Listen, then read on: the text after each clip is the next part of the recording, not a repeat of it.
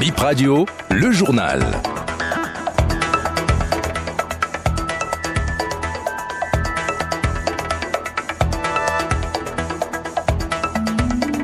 Mesdames et messieurs, bonjour et bienvenue dans votre 9h. Vous êtes sur Bip Radio et voici les titres. La plupart des personnes que j'ai poursuivies, c'est des personnes qui se réclament de la gouvernance actuelle. Réponse du procureur spécial de la Criette quand on lui demande si la Criette n'est pas une machine à persécuter les opposants de Patrice Talon. C'est l'invité du jour la quantité du carburant servi dans certaines stations est parfois moins que ce qui s'affiche à l'écran. Parfois c'est le contraire. Plusieurs pompes à essence ont été mises sous scellé après un contrôle vendredi dernier et construction de l'échangeur de Védocol. Les travaux préliminaires annoncés par le ministre du cadre de vie durent 6 à 9 mois. Les travaux pour la construction de l'échangeur lui-même pourraient commencer en mars 2024 et ceci sur 2 à 3 ans.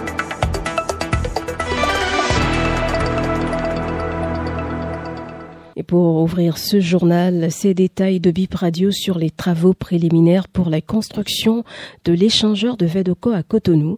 Il y a quelques jours, un communiqué a annoncé le déplacement de certaines installations de cette zone. On retient que les travaux ont commencé en juin. Pour le déplacement du réseau de la SBE, ça va durer six mois.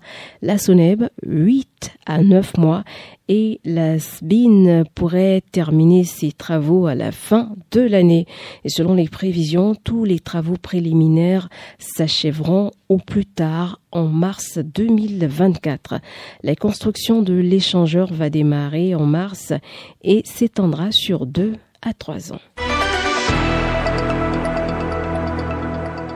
Des pompes de station à Cotonou sous depuis vendredi pour non-conformité aux normes en vigueur. Selon l'Agence nationale de normalisation de métrologie et du contrôle qualité, dans certaines stations, la pompe vous sert moins que la quantité affichée à l'écran. L'inverse est aussi euh, constaté selon l'Agence de normalisation et les stations en cause euh, ne seront pas sanctionnées parce que le dérèglement n'est pas de leur fait.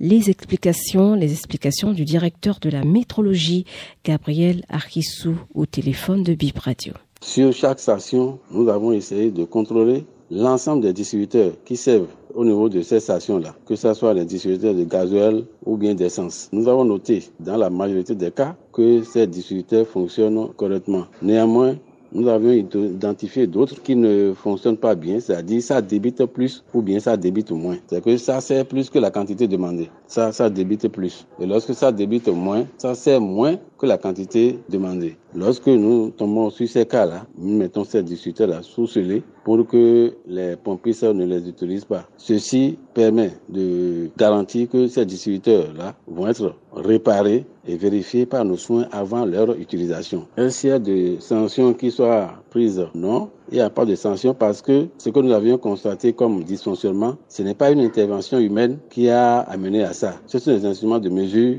qui, dans l'utilisation, ont dérivé dans le temps. Et la mesure qu'il faut prendre, c'est d'empêcher leur utilisation avant leur réparation. Il y a des réparateurs qui sont agréés pour intervenir sur ces genres d'instruments. Et lorsque l'intervention est faite, nous passons pour contrôler, nous assurer que l'instrument fonctionne normalement avant que cela ne soit remis en service.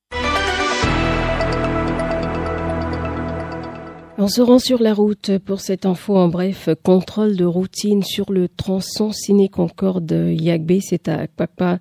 Plusieurs véhicules en stationnement euh, nous a signalé un passager et la police fait des contrôles concernant les pièces des véhicules euh, sur ce tronçon. On va continuer ce journal avec cette information, ce drame dans le zoo. Un sexagénaire se jette dans une citerne à Ronly, dans la commune d'Abomey. Il s'agit d'un cultivateur. Son corps a été repêché de cette citerne de 8 mètres de profondeur samedi. On ne sait pas pourquoi il s'est suicidé. Ce témoin de la scène raconte qu'il a été alerté par des cris, mais la victime n'a pu être sauvée par le voisinage, confie-t-il. Était réunion quand on a entendu les secours, secours, le temps de venir. Le monsieur s'est déjà jeté dans la citerne, une citerne bien couverte.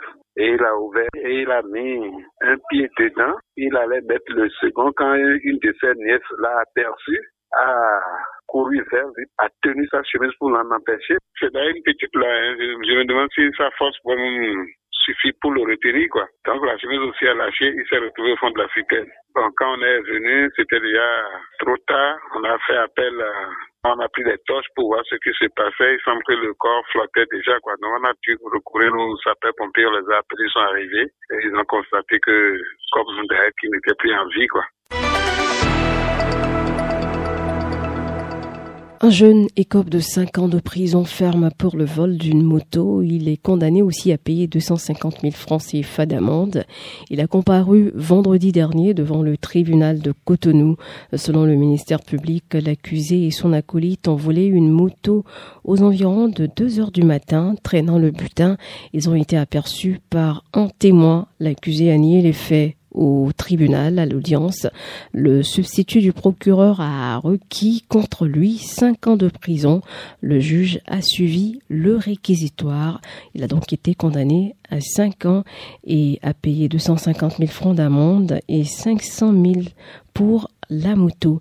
C'est ainsi que s'achève ce journal. Merci de l'avoir suivi. L'invité arrive dans une poignée de secondes.